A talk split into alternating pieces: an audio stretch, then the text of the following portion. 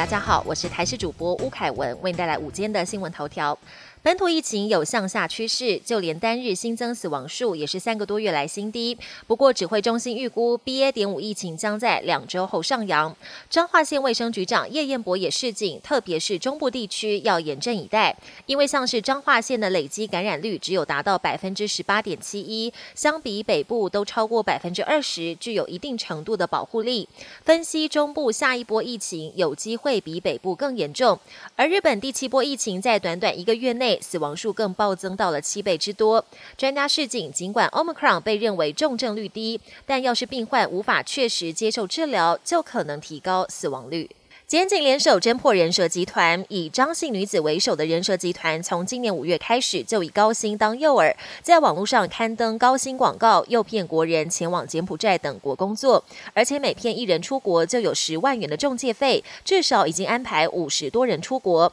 彰化检方接获被害人家属报案，立刻指挥侦办，趁主嫌带人前往外交部办护照，准备出国之前，将人拦查，及时救出了五名被害人。近期柬埔寨求职诈骗案盛行，有人力行业者指出，八月二号针对海外高风险地区职缺强制下架，到八月十五号止已关闭海外高风险国家柬埔寨、阿拉伯联合大公国等共计三十七家企业的征才需求。目前针对在台湾设立公司但工作地点未在高风险国家的征才企业，人力银行也将主动联系，除了上市贵公司且有提出投审证明者仍可刊登之外，现已关闭一百七十九个职务，也将持续与双北警局等警政单位密切合作。国际焦点：俄军占领的克里米亚上周才传出空军基地爆炸，并折损多架战机。当地十五号再度发生多起爆炸，克里米亚北部一处变电站跟一座弹药库接连发生爆炸，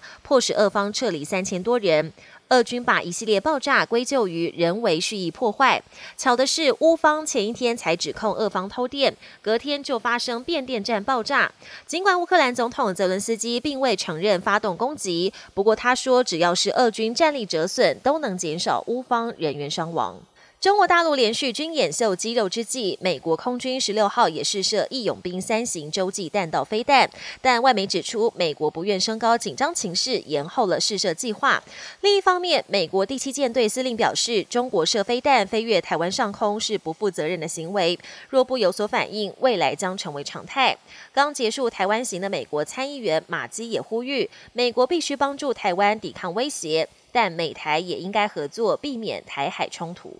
近年居家智慧语音助理相当受欢迎，让人动口不动手就可以播放音乐或是查询天气。如今，Google 更在研发居家服务机器人，测试版机器人目前已经在加州办公室亮相。自家员工只要动动嘴巴下指令，机器人就会帮忙把零食或可乐送到座位上。本节新闻由台视新闻制作，感谢您的收听。更多内容请锁定台视各节新闻与台视新闻 YouTube 频道。